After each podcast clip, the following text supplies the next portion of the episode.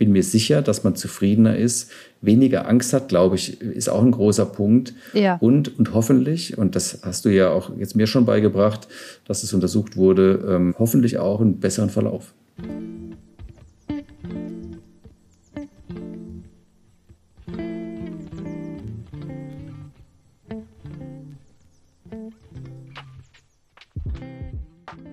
Herzliches Willkommen an dich da draußen. Ich hoffe, wir treffen dich an einem guten Tag. Willkommen in einer weiteren Folge der Podcast-Reihe von Gemeinsam gegen Glioblastom. Unser Ziel ist es, umfassende Informationen und Orientierungshilfe zum Thema Glioblastom zur Verfügung zu stellen und den Austausch und die Vernetzung Betroffener zu fördern. Wir wollen wichtige Themen rund um das Glioblastom mit Hilfe von ExpertInnen beleuchten.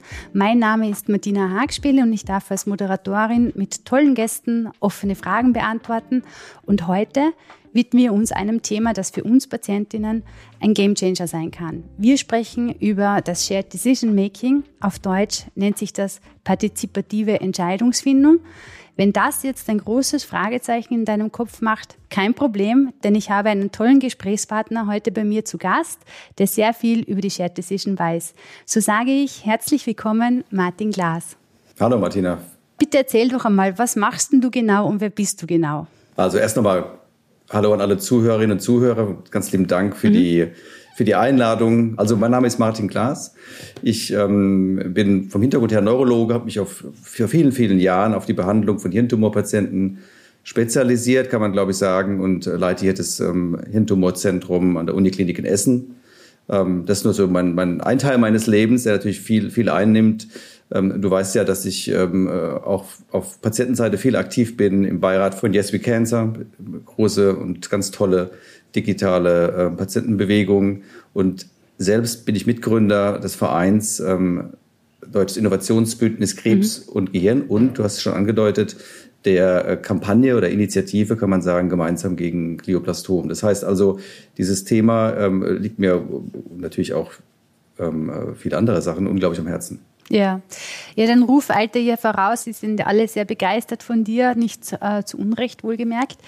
Ähm, erzähl einmal ganz kurz ähm, für das Thema Glioblastom, warum setzt du gerade für dieses Thema so besonders ein? Oh, da gibt es ganz viele Gründe. Gut, einmal ist natürlich mein Spezialgebiet, aber wenn man das mal ausblendet, ähm, ist es so, das äh, sind leider ähm, unglaublich bösartige Tumore. Und leider ist es auch so, die sind, das muss man ehrlicherweise sagen, Stand heute nicht heilbar. Wir versuchen natürlich alles dagegen zu machen, dass wir da große Schritte nach vorne machen. Aber ich setze mich deswegen ein, weil es unglaublich viele Vorurteile gibt, die wir eigentlich irgendwie beseitigen wollen, nämlich das Thema seltene Erkrankungen, da kann man doch gar nichts tun.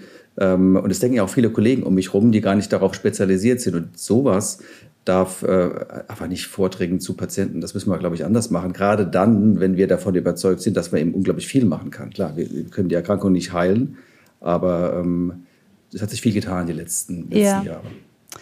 Magst du vielleicht einmal ganz kurz erzählen, was ist aus deiner Sicht eine Shared Decision? Um deine Frage, ich versuche die zu beantworten, ohne jetzt wirklich der Theoretiker zu sein oder der Profi zu sein. Ich glaube, wir verstehen heutzutage ähm, unter dem Begriff Shared Decision Making, du hast ja auch schon gesagt, übersetzt, was immer das dann bedeutet, partizipative Entscheidungsfindung, ist eigentlich, wenn man es auf die Medizin bezieht, es gibt ja auch andere mhm. Bereiche, wo das eine Rolle spielt, eine besondere Art und ich glaube auch ehrlicherweise, ich will nicht sagen die einzige richtige, aber eine besondere Art der Interaktion, Kommunikationsform zwischen Arzt und Patient und zwar auf Augenhöhe. Ja. Ähm, äh, was dazu führen soll natürlich, dass Patient, aber nicht nur Patient, auch Arzt aktiv beteiligt sind, die Information geteilt wird und man irgendwie es schafft, eine gemeinsame Entscheidung zu treffen und auch so einen Weg in, wie in einer, in einer Partnerschaft vielleicht, jetzt ähm, um es mal ein bisschen vielleicht so gut zu äh, ähm, glorifizieren, gemeinsam zu gehen. Mhm. Ähm, und das ist das, glaube ich, ähm, ähm, wie ich es definieren würde. Das heißt, es ist was sehr Partnerschaftliches einerseits.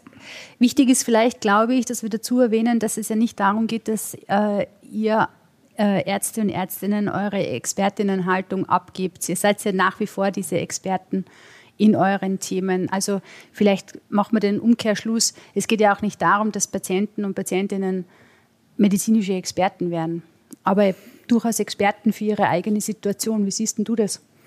Ja, also es ist eine Frage, was will der Patient? Ich würde noch einen Schritt zurückgehen und ich versuche es so zu machen, dass ich eigentlich relativ früh und meistens beim Erstkontakt frage, was welche Form der Interaktion oder der Kommunikation ist denn eigentlich gewünscht? Das, also, mm. Was heißt das konkret?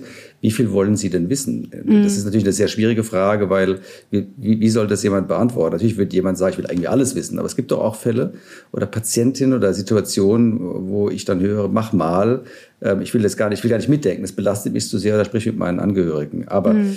das war nicht deine Frage, das war nur die Vorrede jetzt nochmal als weitere Erklärung. Ich würde so sagen, ähm, klar, wir sind formal Experten und, und, will das ein Patient werden. Ich bin Berater erstmal in so einer mhm. Situation und ähm, es ist nicht meine Gesundheit, es ist die Gesundheit der Person, die gegenüber sitzt. Und die will natürlich möglichst viel wissen, vielleicht auch irgendwie Experte sein. Und es ist ja auch so, wenn jemand, ein Hirntumorpatient, das habe ich, will nicht sagen jeden Tag, aber sehr, sehr häufig, sich einliest in die Thematik, dann finden Patientinnen Dinge, die wir nicht wissen. Ja. Ich, lerne, ich lerne also unglaublich viel auch von meinen Patientinnen und spiegel es auch wieder und sage auch, habe ich, weiß ich nicht, muss ich mir anschauen und finde es ähm, ehrlicherweise auch klasse, so eine Form der Interaktion.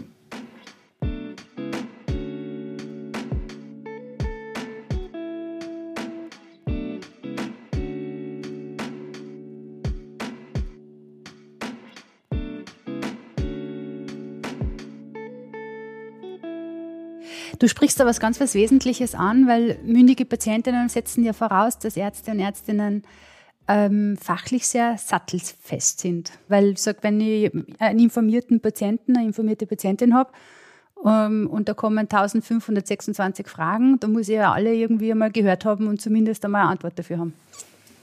Also Zweiter Teil würde ich sagen nein, weil ähm, es ist unmöglich, dass wir alles beantworten können, ähm, gerade in der Krebsmedizin. Erster Teil würde ich sagen, ganz klar. Ich meine, wenn es wirklich um so eine schwere Erkrankung geht, das ist ja Krebs allgemein, aber bei Hirntumoren insbesondere, dann will man sich nicht lange rumschlagen mit jemandem, der von der Thematik keine Ahnung hat. Das würde ich aber mal voraussetzen, dass, aber dass die Info irgendwie an, an die Patientenschaft gelangt. Wo geht man denn grundsätzlich hin? Und dann ist es aber wirklich so, da muss man auch als, als, als sogenannter Experte, glaube ich, ganz entspannt sein, mhm. dass wir eben nicht alles beantworten können. Das ist unmöglich, meiner Meinung nach. Ja. Ähm, aber das ist eine Frage auch wieder der Form, der auf Augenhöhe zu kommunizieren, dass man das klar rückmeldet, dass man nicht ja. anfängt, irgendwas vorzuspielen oder so. Ja, danke, dass du das so beantwortest, weil die, die Wahrnehmung hätte ich auch gehabt, einfach aus meiner Erfahrung als Patientin. Man merkt ja, wenn jemand plötzlich auf Glatteis ist es ist ja nicht so, es gibt ja Körpersprache und es gibt plötzlich ändert sich die Kommunikation. Man merkt ja, wenn das Gegenüber plötzlich nicht mehr ganz so sicher ist, was es da behauptet. Und ja klar, und ja, wenn du das merkst. Sicherheit, wenn jemand sagt, weiß ich nicht, gerade nicht. Aber ich weiß, wo ich nachschauen kann. Ja, man muss es halt auch, glaube ich, erklären. Also die Frage, weiß man Basissachen nicht, dann würde ich als, als Patient unruhig werden. Aber es ist ja so, es gibt halt unglaublich viele Sachen auf der ganzen Welt, was irgendein Labor in der Schublade hat. Und da gibt es vielleicht doch mal eine Google-Meldung oder irgendwas anderes. Mhm. Das, das ist unmöglich, das alles auf dem Schirm zu haben. Und da muss man, glaube ich, entspannt als, als, als Arzt oder Ärztin mit umgehen, das signalisieren, dass ein Vertrauensverhältnis da bleibt, aber dann auch sich mit, dem Thema, mit der Thematik beschäftigen den Patienten und die, Frage ernst nehmen. Das ist, glaube ich, ganz klar und dann auch professionell mitarbeiten. Weil es ist natürlich mhm. schon so, dass wir, wenn wir uns damit beschäftigen, vielleicht nochmal eine ganz andere Sicht haben, als wenn ein Patient versucht, so ein Thema zu bearbeiten. Ähm, ja, also, aber das ist ähm, von Arzt zu Arzt oder von Ärztin zu Ärztin natürlich unterschiedlich. Ja, das ist vielleicht ein ganz guter Hinweis, weil ich glaube, ähm, die Möglichkeit, ähm, die Kommunikation für eine Shared Decision so zu führen, ähm, dass es auch wirklich auf Augenhöhe passiert, das ist ja auch ein bisschen eine Charaktersache, oder? Also, oder ist es nur Kultur? Tja, also, ich kann mich erinnern, ähm, dass wir da ein bisschen heftiger diskutiert hatten. Ähm, ich glaube sogar auf der letzten YesCon, auf dem Panel, auf dem ich, ähm, bei dem ich beteiligt war. Mhm. Ich muss gestehen, dass ich gar nicht mehr die Überschrift des Panels weiß, aber da ging es auch um dieses Thema. Und ich bin oder war zu dem Zeitpunkt überzeugt davon, dass das eine Charakterfrage ist, eine Typfrage ist. Und da ging es darum, wie kriegt man, wie filtert man diese Mediziner raus. Und ich habe gesagt, naja, jeder kann dann, klar, wir haben Numerus Clausus, wenn man Medizin studiert und, und all die mhm. Dinge. das wird gar nicht geschaut. Ist das wirklich jemand, der dann auch Arzt sein will? Und wenn man das schon mitbringt, muss man es nicht lernen. mit den Leuten, mit denen ich diskutiert habe, war jemand dabei, da ging es darum, kann ich das irgendwie trainieren? Also mhm. in, in, äh, im Studium ähm, kann man das irgendwie besser machen und wie auch immer. Klar, wahrscheinlich ist es so. Ich habe das, wir haben das nie gelernt und jetzt keine Ahnung, ob ich es gut oder schlecht mache. Du hast jetzt mich gelobt, vielen Dank dafür. Äh, ich werde auch mal kritisiert. Das, nicht, nicht jeder ist zufrieden, das schafft man natürlich nicht.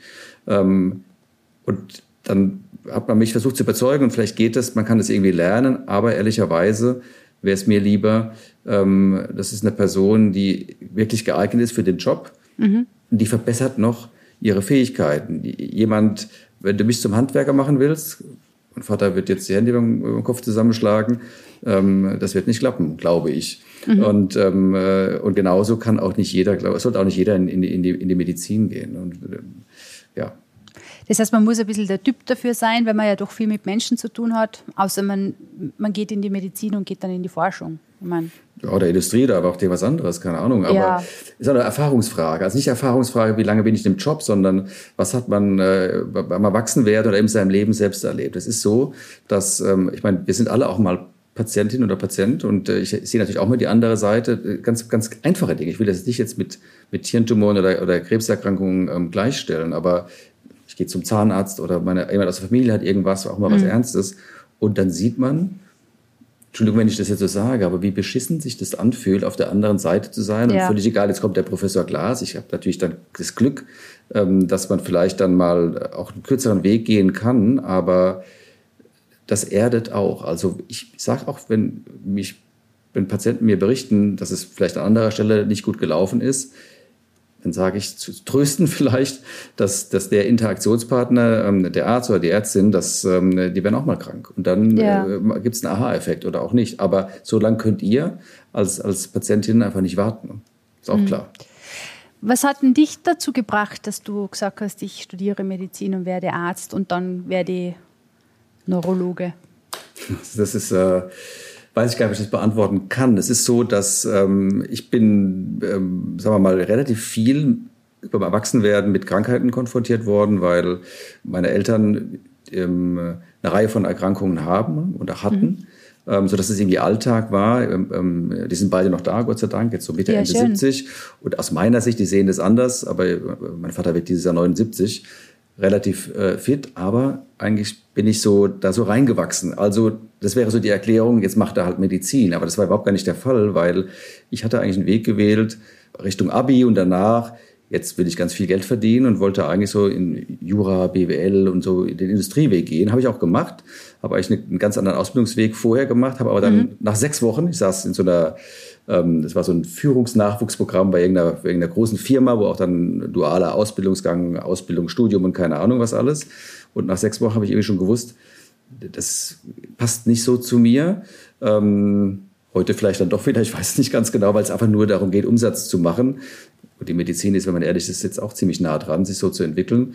Und äh, habe dann die Ausbildung war fertig gemacht, aber mich schon aufs Medizinstudium vorbereitet und bin mhm. lustigerweise, äh, das kleine Anekdote, wenn ich das sagen darf, ähm, in, in Rheinland-Pfalz geehrt worden für den Abschluss. Da gibt es so ein Schloss, Hambacher Schloss, ganz bekannt. Mhm. Und der damalige Wirtschaftsminister ähm, äh, von Rheinland-Pfalz, Rainer Brüderle, hat mich dann geehrt mit einem Buchpreis. Und auf dem Buchpreis stand drauf Physik für Mediziner. Und dann hat er gedacht, und es war von der Industrie, dachte, was macht denn der jetzt? Ja, ich will Medizin studieren. Und so war, hat sich das ja. weiterentwickelt. Also ähm, ähm, aber vielleicht liegen die Wurzeln einfach schon quasi in der Kindheit. Und, und mhm. aber es ist, glaube ich, irgendwie zu einfach. Ich finde, das ist ein extrem tolles Studium, egal wie viel man da auswendig lernen muss, super spannend. Ähm, und wenn man ehrlich ist, ist es mal abgesehen von den äußeren Umständen ein extrem toller Job. Ja. Was sind für dich äußere Umstände? Das heißt einfach äh, wenig Zeit für Patientinnen, viel Druck, viel Leistungsforderung, Anforderung?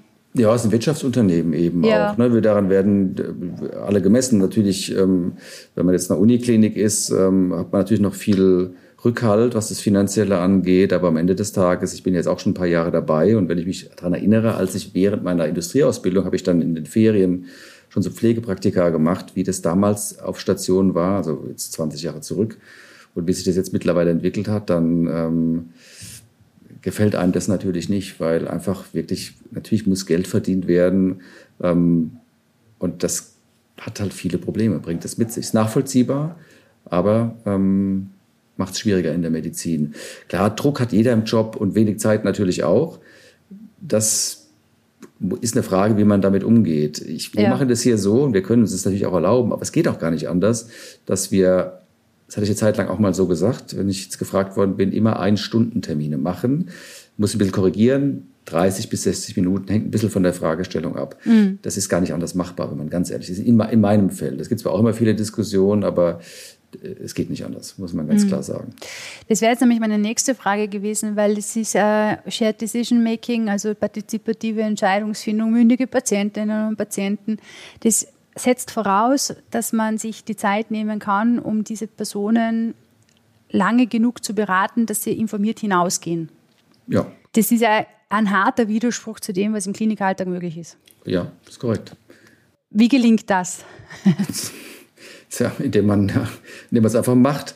Das ist, da kann man extrem viel besser machen, was wir aber auch nicht tun. Und wahrscheinlich sprechen wir darüber, muss man mal schauen. Aber es ist, äh, man muss es einfach machen. Und es ist 0,0 machbar, auch nicht mit 60 Minuten. Also du musst dir vorstellen, vor mir sitzen Patientinnen mit einer bösartigen Tumordiagnose, vom, nehmen wir mal, nehmen wir jetzt mal das Glioblastom, die wirklich überschaubar lange leben, wenn es blöd läuft und schlecht mhm. läuft.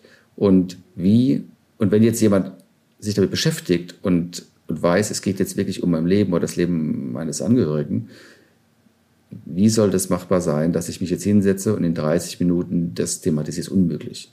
Mhm. Das ist unmöglich, muss man ganz klar sagen. Und das sind mehrere Termine, das sind natürlich auch Interaktionen, E-Mails, was auch immer, soweit es irgendwie umsetzbar ist. Und wir machen das einfach, so gut es irgendwie geht. Und natürlich sind nicht alle zufrieden, weil manche Dinge dann auch mal ins Leere laufen oder weil man, weil es vorher lange geklappt hat und irgendwann nicht mehr.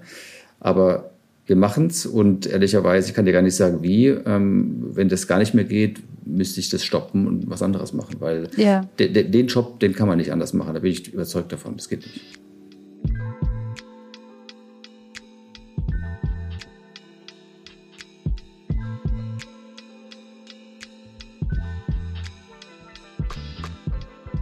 Also lass uns noch mal kurz zusammenfassen. Äh, partizipative Entscheidungsfindung bedeutet, Ärztinnen und Ärzte treffen sich mit ihren Patientinnen und Patienten, versuchen auf Augenhöhe Beratungsgespräch zu führen mit dem Ziel, dass Patientinnen und Patienten rausgehen und ausreichend Informationen in der Hand haben, um Therapieentscheidungen mittragen zu können. Habe ich das jetzt so halbwegs zusammengefasst? Fehlt was? Nee, ähm, mir fehlt nur der, der, der Eingangssatz nochmal, dass man das am Anfang klärt, was gewünscht ist oder, oder, oder genau. versucht herauszufinden. Ne? Das, das ist mir wichtig. Ja, es gibt ja ein Recht auf Wissen einerseits, also über das unterhalten wir uns jetzt in dem heutigen Gespräch ja sehr viel. Es gibt aber natürlich auch ein Recht auf Nichtwissen. Was soll denn das bedeuten?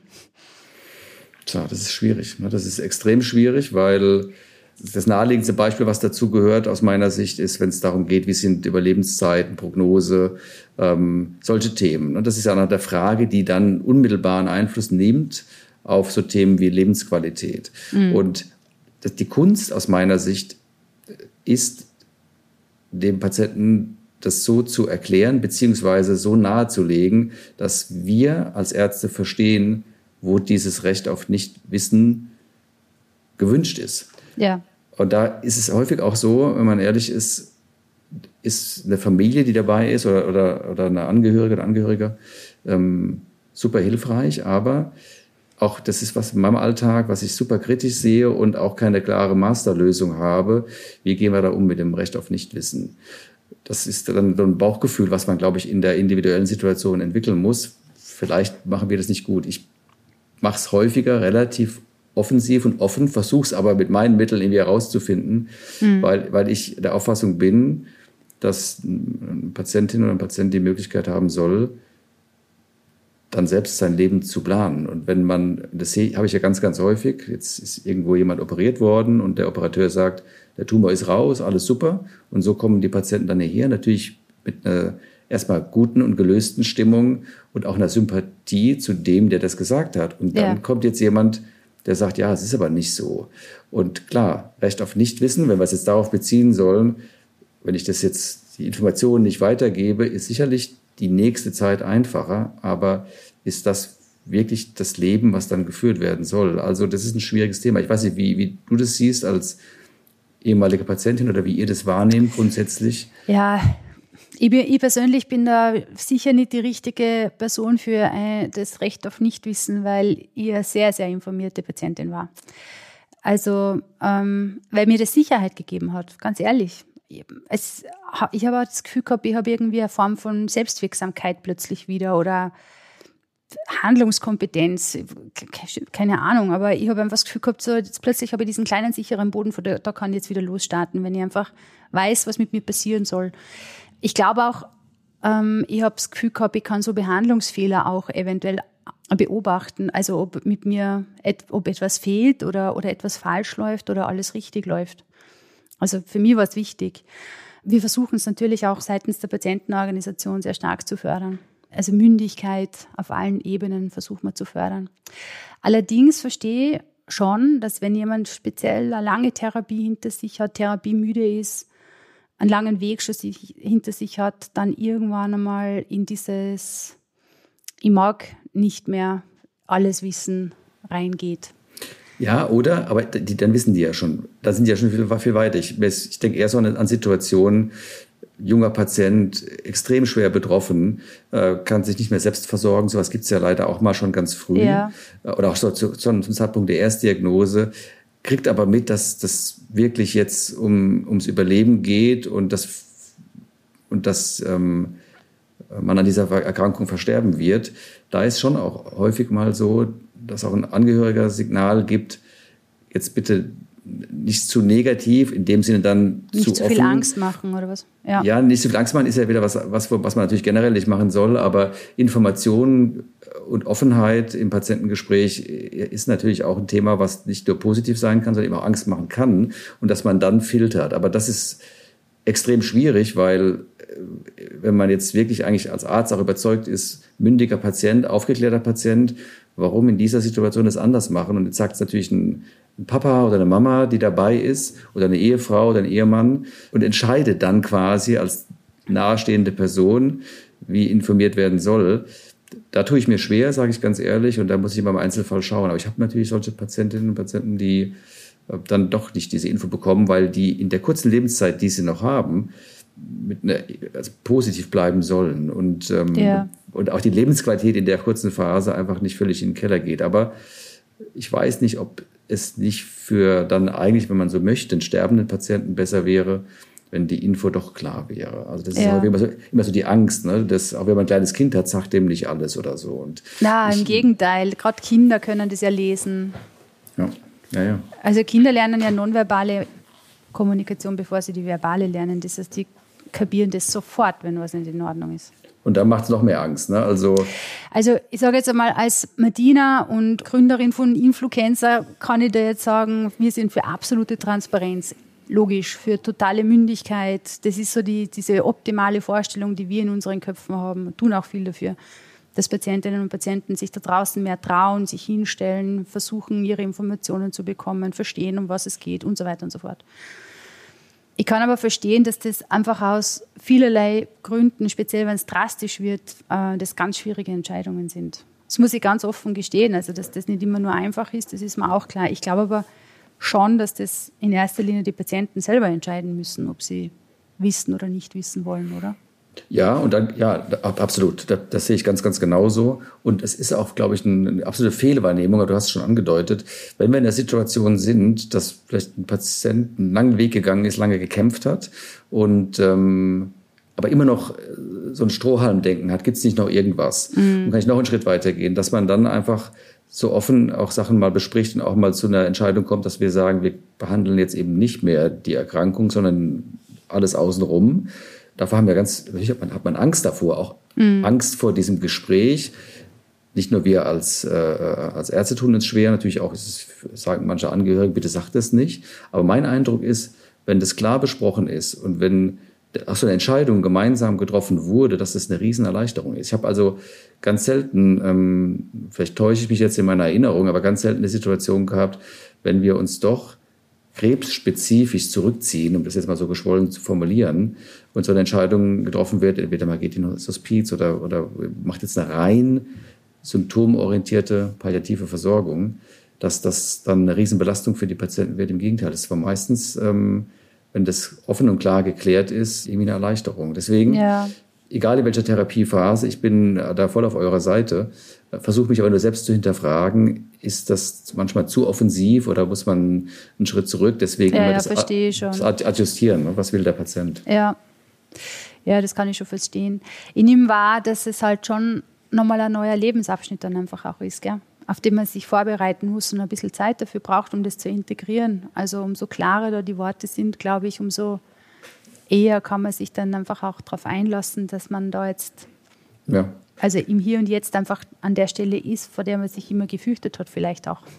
Ja, aber wir müssen die Chance auch dann unseren Patientinnen geben. Also das ist das Problem, wenn man eben nicht jetzt in Richtung ähm, äh, gemeinsame Entscheidungsfindung geht oder richtig offen ähm, bespricht und aufklärt, und das ist das, was ich auch sage, dann nimmt man die, dem Patienten die Chance, diesen Weg zu gehen und auch diese, diese Entwicklung zu machen. Und ich glaube, das ist extrem wichtig und, und äh, für diese Lebensphase. Wenn, ja. man das jetzt dem, also, wenn man das dem gegenüberstellt, die wissen das alles nicht und denken, alles wird gut und plötzlich kommt dieser, dieser Einschlag und wir können gar nichts mehr machen. Wenn man jetzt diese beiden Wege vergleicht, bin ich mir sicher, dass der erste, also dass man offen Dinge bespricht, die Patienten mitnimmt, auch am Anfang schlimme Sachen besprechen muss, aber dass man dann auch als, als Betroffener die Chance hat, sich damit zu beschäftigen.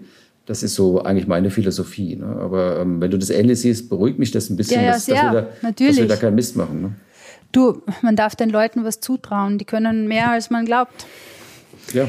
Ähm, vielleicht wollen wir gleich mal bei diesen Vorteilen bleiben. Was glaubst du, was ist denn der Vorteil, wenn man aus ärztlicher Sicht die Patienten und Patientinnen so weit informiert, dass sie mit Verantwortung tragen können und genug wissen?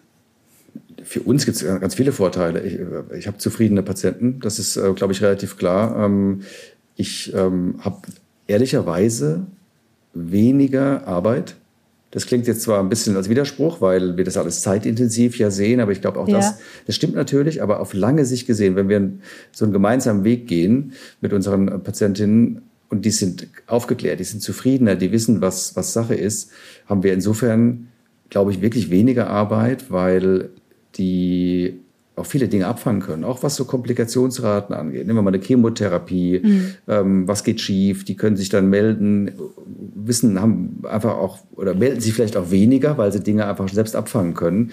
Also ich sehe auf der einen Seite für uns extrem viele Vorteile. Ich glaube auch, dass, ähm, klar, wir haben also das habe ich jetzt nicht wissenschaftlich hinterfragt, gibt es bestimmt ganz viele Analysen dazu weniger Komplikationsraten, bis, vielleicht auch bessere Verläufe, weiß ich nicht, muss man, muss man schauen, ob es so ist, sodass wir als, als Ärzte gar keine Angst haben brauchen und auch nicht yeah. über das Argument vorschieben, das habe ich am Anfang auch so ein bisschen eingeleitet, haben wir die Zeit dafür überhaupt. Aber auf lange Sicht, rein egoistisch gedacht, zahlt sich das aus für uns, muss man einfach klar sagen. Wie schaut das mit Therapietreue? Natürlich ist ein Patient, der weiß, was passiert, compliant, also ist das richtige Wort, er ist therapietreuer, sagen wir es mal so. Ja. Das, ist, äh, das ist richtiger formuliert. Ähm, und da haben wir ganz viele Beispiele. Also ich glaube, wir haben viel weniger Therapieabbrüche, wenn Sachen klar besprochen sind. Da wird auch viel weniger, wenn man da doch eine Komplikation auftritt, wird viel weniger Angst erzeugt, weil man einfach weiß, okay, das kommt, das ist besprochen, das ist nichts Außergewöhnliches. Und die Therapietreue oder Compliance, das ist auch so ein Modewort vielleicht, aber bei ganz vielen Therapien, die wir einsetzen, ein, ein ganz großes, wichtiges Thema und auch mhm. wichtig für den Therapieerfolg.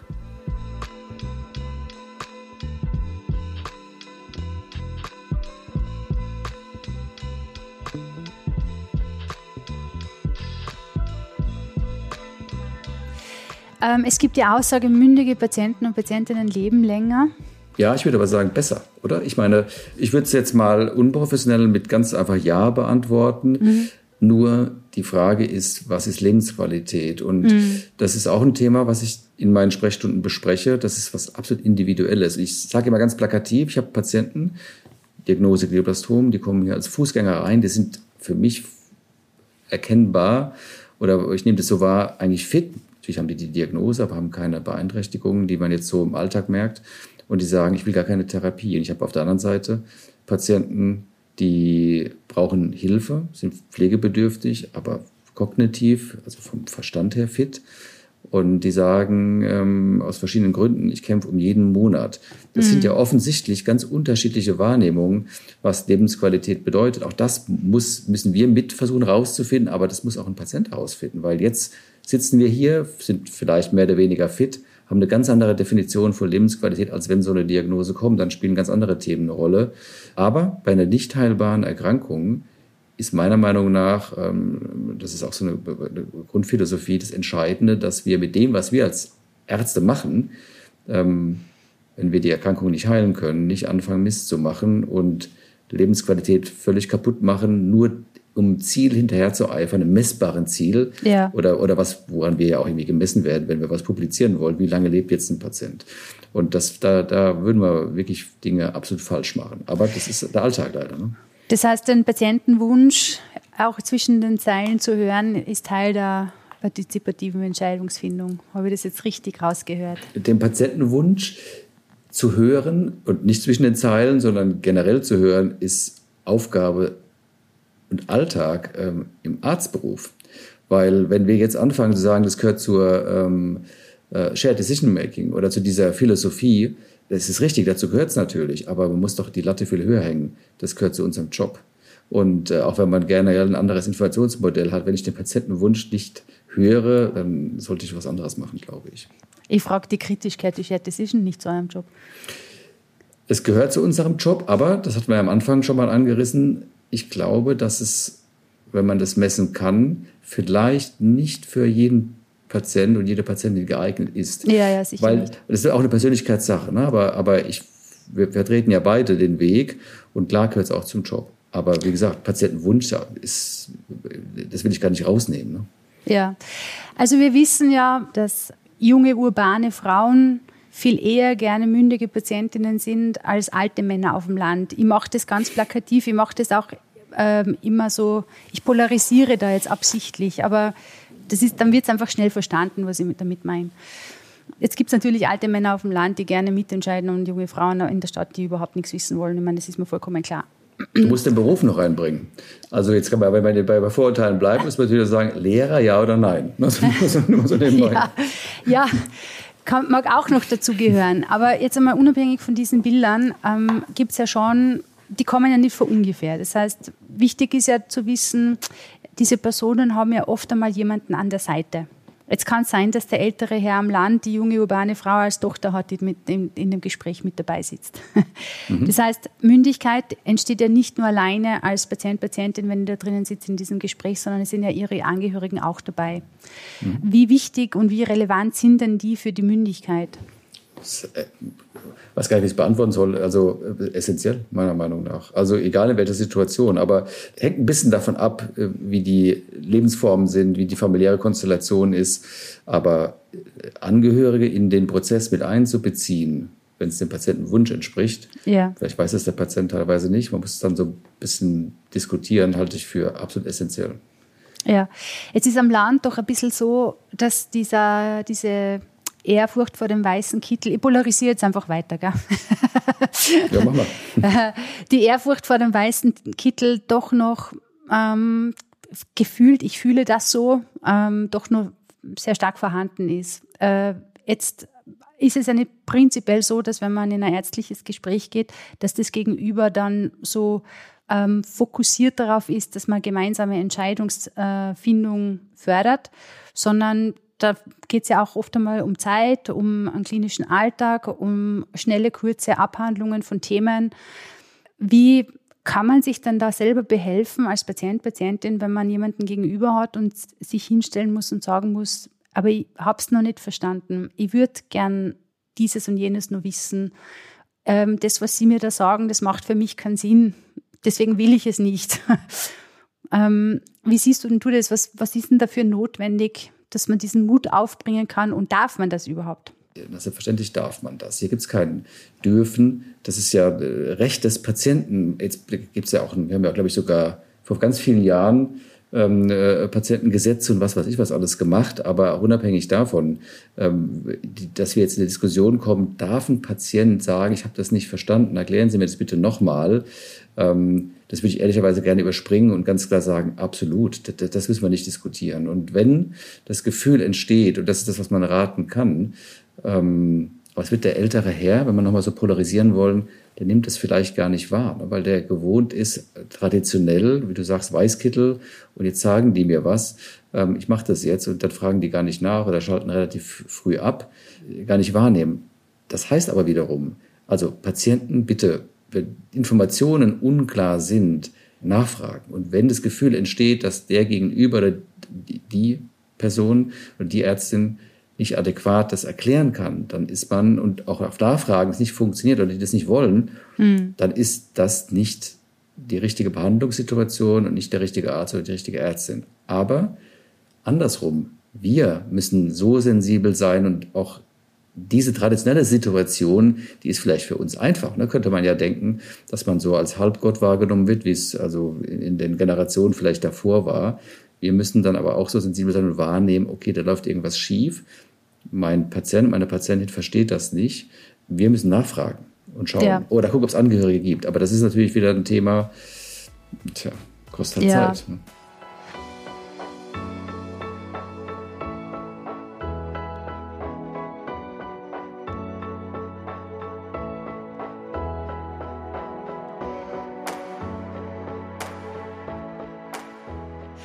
Vielleicht wollen wir mal wirklich in die Praxis einsteigen. Das heißt, ich werde jetzt dann gleich diagnostiziert.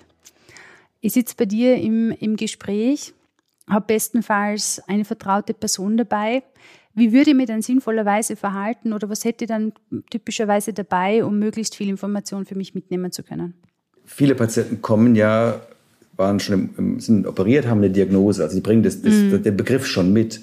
Und ähm, dann ist die Frage, ähm, wie viel man sich damit beschäftigen möchte. Das, da drehen wir uns ja ein bisschen im Kreis, aber sagen wir mal, ja. okay, mündiger Patient und auch Informationswunsch, dann würde ich, ermuntere ich alle dazu, bringt eine Frageliste mit. Alles, was euch in den Kopf kommt, was unklar ist, was, was, das ist ja ein Prozess, das geht nicht nur in einem Gespräch, wie gesagt, aber alles, was ähm, jetzt anliegt und was bekannt ist, macht euch eine, ähm, eine Frageliste und wir arbeiten die ab. Mhm.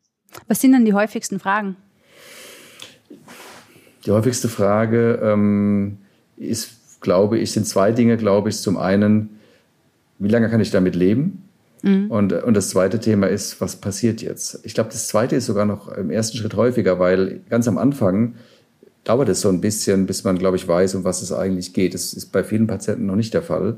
Man muss ja überlegen, bei meinen Patienten ist es ja so, das ist nicht ein Prozess, wie vielleicht bei anderen Sachen, dass man lange, lange in der Voruntersuchung war und dann beim Darmkrebs oder vielleicht auch beim Prostatakrebs, dass man schon weiß, oh, da könnte irgendwas passieren. Die werden ja aus dem Leben gerissen mit einem epileptischen Anfall oder haben Kopfschmerz oder haben eine kurze Vorlaufphase, wo irgendwas nicht funktioniert hat.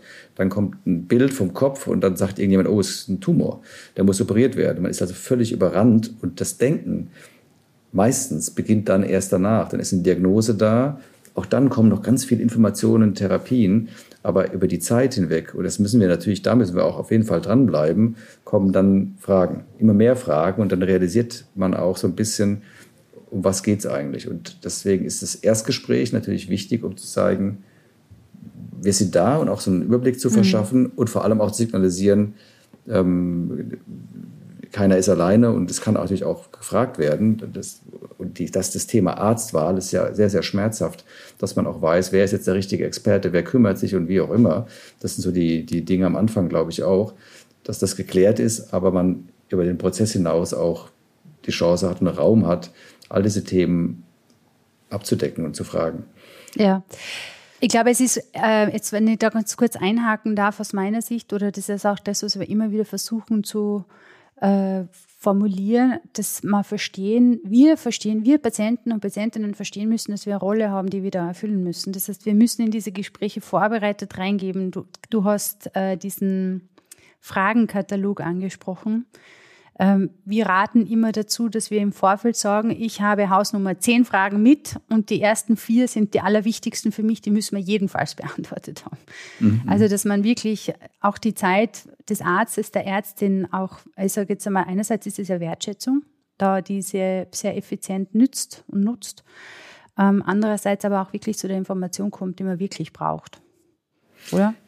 Ja, aber vielleicht idealisiere ich es jetzt zu sehr, aber ich versuche mich mal zurückzuerinnern jetzt so an ein paar Situationen. Eigentlich sollten alle Fragen beantwortet werden. Das, wie gesagt, schafft man vielleicht nicht alles in einem Termin, aber ich wäre nicht zufrieden, auch nicht jetzt als, als Arzt, wenn jemand 20 Fragen mitbringt und wir bearbeiten nur vier. Ist kein gutes Gefühl und halte ich auch für nicht, äh, für nicht richtig. Ähm, aber das passiert da in der Praxis wahrscheinlich nicht, aber. Klar, ja. Ist, ja, klar, von daher hast du schon recht. Checkliste. Was sind die wichtigsten Fragen? Was muss, wenn man so wenig Zeit hat und wenn das die Realität ist, was ähm, muss jetzt beantwortet werden? Und ein paar andere Dinge versucht man halt dann später zu klären. Aber klar, ähm, haben wir ja auch gemacht bei Hirntumorpatienten, dass wir versucht haben, Checklisten zu machen, dass man sich vorbereiten kann. Mhm. Äh, müssen wir viel besser machen, glaube ich auch. Ne? Wir gibt ja auch Patientenbroschüren und keine Ahnung was alles, aber dass man die Chance einfach hat, auch dann diese Fragen, die man vielleicht später erst erkennt, wie wichtig die sind, am Anfang gar nicht weiß, dass man die Chance aber hat, die schon gleich am Anfang zu adressieren. Ja. Ja, wir arbeiten da viel mit, also wir haben im Magazin sehr viele Checklisten, ähm, also Artikel mit Checklisten, um genau das ein bisschen zu unterstützen, dass sie eben vorbereitet in die Gespräche gehen können. Mhm, super. Ist nämlich, es ist tatsächlich, also woher soll man es dann wissen? Also wenn einem jemand anderer nicht sagt, welche, wenn man die Frage nicht kennt, wie soll ich sie denn stellen? Ja, man müsste wahrscheinlich sogar, äh, das hatte ich mir heute beim Autofahren überlegt, allein schon bei der Terminvergabe oder wir müssten ganz aktiv, ehrlicherweise, wenn jetzt jemand kommt, vielleicht zu einer Zweitmeinung oder auch Erstvorsteller oder wie auch immer, also wir sagen ja Erstvorsteller, ja. und dann wird gefragt, was soll man denn mitbringen? Und dann, ähm, klar, dann sagt jetzt die Leute, die das vorbereiten, sagen dann, wir brauchen den pathologischen Befund und die Bilder oder wie auch immer. Und eigentlich sollte man das in den Prozess schon einspielen. Checklisten, Informationen so ein bisschen vielleicht, wobei ich ein bisschen die Sorge habe, wie, wie, wie kann dann später moderiert oder gefiltert werden. Ich weiß ja nicht genau, wenn ich die Person noch gar nicht kenne und lasse die jetzt alleine mit einer Information, wie, wie geht die damit um? Also da habe ich noch keine klare Lösung, aber mhm. sowas früh von uns aus aktiv schon anzubieten, ähm, halte ich für eine, für eine gute Idee. Aber ich habe jetzt ad hoc hier in, in dem Podcast, vielleicht hilfst du mir, ähm, oder danach, wie, wie machen wir das? Weil das finde ich eigentlich für beide Seiten super, wenn wir das besser hinkriegen. Ja. Okay, also das ist jemand bei dir, bestenfalls mit den vorbereiteten Fragen, äh, bestenfalls mit einer zweiten Person dabei, um diese Gespräche zu führen. Und dann, was passiert dann? Tja, also dann ähm, ist, mache ich das so, dass ich versuche erstmal zu verstehen, wer vor mir sitzt. Und ähm, versuche auch zu verstehen und erfrage das auch, wie detailliert und offen wir sprechen sollen. Also ich mhm. will wissen, wo ich diejenigen oder denjenigen abholen kann und frage natürlich auch, was denn schon besprochen wurde. Also mit welchem Wissen und, und welcher Einstellung kommt jetzt jemand zu mir? Das ist ja auch so eine Frage, weiß jemand, wir reden vom Glioblastom beispielsweise, weiß jemand, dass es eine ähm, nicht heilbare Erkrankung ist, Stand, Stand heute? Oder haben die eine ganz andere Information? Also das ist so der, eigentlich fast immer der Anfang, um, um einschätzen zu können, wie die Ausgangslage ist. Du sagst, die Leute fragen dich dann nach ihrer Prognose. Wie beantwortest du das? Ja, ich finde es ehrlicherweise gar nicht, ist, man, man glaubt, das ist die ganz schlimme Frage auch für uns weiß ich gar nicht, ob es so ist, wenn wir sagen, es ist ein nicht heilbarer Tumor. Das ist schon erstmal eine, eine schlimme Aussage und auch eine Erkrankung, mit der man ja in der Regel aussieht, nicht 10, 20 Jahre lebt. Und es ist insofern nicht ganz so schwer, darüber zu sprechen, weil gerade beim Glioblastom ist ja der Verlauf so extrem unterschiedlich. Wir nennen das mhm. heterogen. Ich habe Patienten, das sage ich auch, da können wir machen, was wir wollen, da läuft es schlecht innerhalb mhm. von wenigen Monaten. Aber ich habe natürlich auch Patienten und ich sage dann, das wissen alle, die bei mir in der Sprechstunde sind, dazu sollen sie gehören. Da läuft es viele, viele Jahre gut. Und wir als sogenannte Experten verstehen gar nicht warum. Und ich hätte gerne, dass Sie mich überraschen, und zwar im Positiven. Ja, ähm, schön.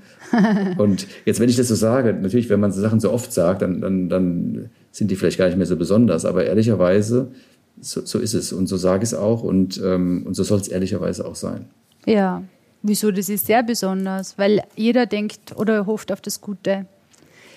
Man, man, will ja, man will ja nicht unbedingt Teil der Statistik werden. Man hofft ja immer nur, dass man auf der anderen Seite der Münze liegt, oder? Ja, aber so muss es auch sein. Man muss, glaube ich, wissen, man muss keine Mediane wissen. Also Geoblastom, Median, weiß ich nicht, 15, 20 Monate oder irgendwie sowas, je nachdem, was man liest. Und das lesen natürlich viele Patientinnen, aber was fangen sie damit an? Dann kommen die hier Nix, rein. Ja. Und dann wissen sie, ich kann eineinhalb Jahre, zwei Jahre leben. Dann sage ich, okay, so ist es, wenn man eine Studie macht und wirft alles, alle Patienten, so unterschiedlich sie sind, in einen Topf, alte, junge, mit verschiedenen Faktoren. Und dann kommt es eben raus. Aber wie sieht die Realität aus? Die Realität sieht manchmal viel schlimmer aus, aber auch manchmal viel, viel besser. Mhm. Und man muss wissen, dass es eben schlimmer sein kann, weil das ist ja wieder so eine Frage, wie plant man sein Leben? Aber wenn man dann anfängt, so einen Weg zu gehen, dann, dann, dann muss das funktionieren. Wenn ich nicht mit dieser Haltung in so eine Therapiephase oder in so einen Krankheitsverlauf reingehe, dann ähm, haben wir, glaube ich, viel falsch gemacht. Mhm. Verstehe, ja. Was glaubst du, wie profitieren Patientinnen und Patienten davon, wenn sie sich trauen und mutig sind, äh, diesen mündigen Weg zu gehen? Wie profitieren sie davon? Ja, zum einen mal, glaube ich, haben, haben sie, wenn sie den Weg, also wenn sie sich trauen, den Weg zu gehen, dann ist das meiner Meinung nach ziemlich, ziemlich gute Methode herauszufinden, ob sie einen guten Arzt haben auf der anderen Seite oder eine gute Ärztin haben. Weil sonst guckt man nach in irgendwelchen Fokuslisten oder wo auch immer. Da kann eigentlich nichts gegen die Fokusliste jetzt, aber oder andere Dinge oder, oder Fracht- oder Patienten-Community. Und auch da gibt es natürlich unglaublich viele Unterschiede und auch viel Politik. Aber die Selbsterfahrung in dem Fall, ähm, und ich glaube, das ist ein Indikator, ne, ist, will ich dann auch so behandelt werden. Aber klar, vielleicht gibt es auch da wieder Ausnahmen, dass der persönliche Kontakt völlig egal ist. Hauptsache, der kann irgendwie was äh, fachlich. Mhm. Ähm, das ist aber, glaube ich, zu kurz gedacht. Also das ist das eine. Und das andere, wir hatten es, glaube ich, am Anfang mal angesprochen, was sind die Vorteile, wenn man sowas macht? Ich glaube ehrlicherweise, wenn man das möchte, selbst zu steuern, selbst verantwortlich zu sein, ich bin mir sicher, dass man zufriedener ist, weniger Angst hat, glaube ich, ist auch ein großer Punkt. Ja. Und, und hoffentlich, und das hast du ja auch jetzt mir schon beigebracht, dass es untersucht wurde, ähm, hoffentlich auch einen besseren Verlauf.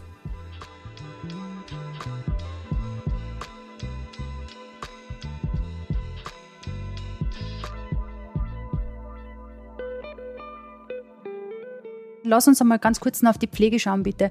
Weil ich finde, dass die Pflege durchaus eine ganz relevante Rolle spielt, was, was äh, Information bei Patientinnen anbelangt. Dort hat man halt wirklich nur sehr viel Möglichkeit, Dinge nachzufassen, Dinge noch einmal durchzuventilieren. Oder vielleicht auch tatsächlich, da kommen ja die Emotionen ja oft einmal an. Also viel eher als jetzt in einem ärztlichen Gespräch, glaube ich, wenn mhm. man bei der Pflege sitzt, dass man sich danach mal traut, das Tränchen rauszudrücken. Wie ist denn da, wie siehst denn du das? Wie wichtig ist denn in dem Kontext die Pflege? Ja, super schwierig zu beantworten. Also es ist, ich, kurz gesagt, super wichtig, aber ist, glaube ich, irgendwie auch klar, dass das die richtige Antwort ist. Bei meinen Patientinnen ist es so, dass ähm, das meiste läuft natürlich ambulant. Das heißt, die Pflege ist, ist ein bisschen weiter weg als bei, bei, auf, auf Station in dem Sinne. In der Phase, wo sicherlich jeder Hirntumorpatient auf Station ist, ist wenn eine Phase der Operation. Und da ist die Interaktion, was die Information und das ist, äh, die Entscheidungsfindung angeht, überschaubar. Aber wenn man jetzt mal weiterdenkt, und es geht ja, verlässt man mal die Hirntumore oder ist, denkt mehr in dem Kontext, hast du ja auch schon angedeutet, ich glaube, die, sich, das sich trauen und, und, und die Interaktionszeit, wenn man jetzt im Krankenhaus liegt, ist natürlich deutlich intensiver ähm, und vielleicht auch intimer zum Teil mhm. ähm, zur Pflege ähm, als, als, als zum Arzt. Problem ist aber, das sind jetzt ganz große Überschriften. Wie ist die, die Pflegesituation auf Station? Äh, haben wir noch genug, äh, die diesen Beruf machen wollen? Sind die gut? Sind die schlecht? Das trifft ja genau aus unseren Job. Und da äh, habe ich das große Problem, dass in den letzten 10, 15 Jahren ich, ich, wir, glaube ich, in so einer Einbahnstraße uns befinden, und da auch die Versorgung immer, immer schlechter wird, weil es natürlich auch irgendwie keiner, keiner mehr so einen, so einen Beruf machen will, leider, weil die, das ist ein ganz anderes Thema ne, für, für heute. Ja, ich glaube aber schon, dass es sehr, sehr gute Pflegekräfte gibt. Ja, auf jeden Fall gibt es die. Ähm, das ist klar. Ich glaube, das, das, System macht natürlich viele Schwierigkeiten. Aber jetzt mal ideal gedacht, wie, wie können wir damit umgehen? Es ist ja so ein Team um den Patienten herum. Also die Familie, Angehörige, klar, dann kommt jetzt der Arzt, die, die, die Pflegenden, die Therapeuten, da gibt es ganz viele Dinge. Es muss uns gelingen, dass wir so Wege auch gemeinsam gehen. Shared Decision ist nicht nur ein Thema zwischen Arzt und Patient, sondern da gehört die Pflege und auch die Interaktion Arzt und Pflege natürlich ganz klar mit rein. Mhm. Und die hat gelitten, finde ich, in, in, in den letzten Jahren leider. Also vielleicht eher auch von unserer Seite aus. Und da können wir, können viele Dinge uns überlegen, aber müssen uns auch in die eigene Nase fassen. Ähm, da müssen wir, glaube ich, ähm, den Weg auch viel mehr mit der Pflege gehen, was eben auch bedeuten würde, ganz banale Dinge, Informationsaustausch, auch natürlich die Pflege mitnehmen, weil ich glaube, am Ende des Tages wird so die Gesamtversorgung und am, am Ende quasi das, das, das, der Verlauf der Erkrankung oder das, das Empfinden des Patienten deutlich, deutlich besser sein, wenn wir das gemeinsam machen. Ja. Aber nicht, nicht nur mit der Pflege, aber eben auch mit der Pflege. Da gibt es ganz viele Berufsgruppen. Ja, ja, voll. Ja, da gebe ich dir vollkommen recht. So ein Podcast und die Einladung, die kann man ja auch nochmal nutzen, um, wenn man über so Themen nachdenkt, um, um einfach mal kritisch zu reflektieren. Und, und äh, wenn, gerade jetzt, wenn wir darüber sprechen, kommen mir ganz neue Ideen wieder oder Dinge, die man einfach wieder auch in der Routine so ein bisschen vergessen hat. Und, ähm, und das ist so eigentlich ganz klar auf der Agenda, auch das Thema Pflege, dass wir das einfach auch versuchen, besser zu machen in, in, dem, in dem Miteinander. Ja, super. Schön, schön, wenn wir da was lostreten. Das ist doch mal. ich lerne, lerne, ja auch viel jetzt, also von daher. ja, ich auch, du, das kannst du mir glauben. Du, Martin, äh, wenn du die Shared Decision, partizipative Entscheidungsfindung, äh, wenn du, jemand da draußen uns zuhört, was glaubst, haben wir nur irgendwie vergessen, was zu erzählen dazu? Hätte man noch was gesondert erwähnen müssen? Ah, ich glaube, es gibt ganz, ganz viele Sachen. Ich glaube, die Frage ist ja auch, jetzt haben wir darüber gesprochen, ähm, erstmal, dass es es gibt, wie soll sich ein Patient verhalten, auch so ein bisschen meine Sicht der Ärztin und der Ärzte. Die Frage ist natürlich auch, wie kommt man sonst an Informationen? Das finde ich auch ein ganz schwieriges Thema. Also wenn ja. man das jetzt diesen Weg geht, wie ist der umsetzbar? Nicht nur Zeit im Krankenhaus und Ärzte und Ärztinnen, die das irgendwie machen wollen, aber was, was kann der Patient außerhalb vom Krankenhaus machen? Wie kommt dann Informationen? Was gibt es für Möglichkeiten? Das finde ich super schwierig. Ich weiß gar nicht, ob ich das beantworten kann. Vielleicht kannst du das sogar viel besser beantworten als ich. Aber das ist ein großes Thema. So als, als Schlussbotschaft kann man, glaube ich, den Patientinnen und Patienten sagen, äh, seien Sie mutig und äh, trauen sich das ähm, ganz klar zu sagen, was sie stört und was sie wollen, auch was sie wissen wollen. Und wenn das nicht weiterführt, ist völlig unproblematisch, woanders hinzugehen. Ja. Wir, haben, wir haben doch so eine exzellente medizinische Versorgung, also rein, rein inhaltlich. Ich glaube nicht, dass man Angst haben muss, wenn man jetzt einen Experten verliert, äh, dass es keinen zweiten gibt. Also ja. da würde ich einfach mutig sein. Ja, danke. Ja. Martin, ich danke dir für das Gespräch. Danke für dein Wissen. Danke, dass du die Zeit genommen hast. Das weiß ich sehr zu schätzen. Ich hoffe, wir haben dem einen oder anderen, der einen oder anderen da draußen ein bisschen Mut machen können, dass sie sich auf ihre paar Buchstaben setzen und sagen, äh, ich will alles zu meiner Situation wissen, damit ich mitentscheiden kann. Ja, danke für eure Zeit und ähm, äh, danke, dass ich auch wirklich viele Dinge ähm, lernen durfte und auch nochmal geschubst worden bin, ein paar Sachen wirklich nachzuschauen oder kritisch zu hinterfragen. Also ich ähm, kann den Dank nur zurückgeben. Danke auch an dich da draußen. Viele Danke jetzt gerade an dieser Stelle. Danke, dass du dir heute die Zeit genommen hast für eine weitere Folge von Gemeinsam gegen Glioblastom. Unser Ansinnen ist es, Information und Orientierungshilfe rund um das Thema Glioblastom zur Verfügung zu stellen für Patientinnen, ihre Angehörigen und ihre Zugehörigen. Solltest du noch mehr wissen wollen, wirklich sehr gerne. Informationen zum Thema findest du auf der Webseite www.gemeinsamgegenglioblastom.eu und natürlich in den sozialen Medien auf unseren Kanälen. Wir weisen auf die relevanten Links auch in den Shownotes des Podcasts hin. Mein Name ist Martina Hagspiel. Ich sage dir danke für deine Aufmerksamkeit und ich freue mich wirklich auf ein baldiges Wiederhören. Alles Liebe und bis ganz bald.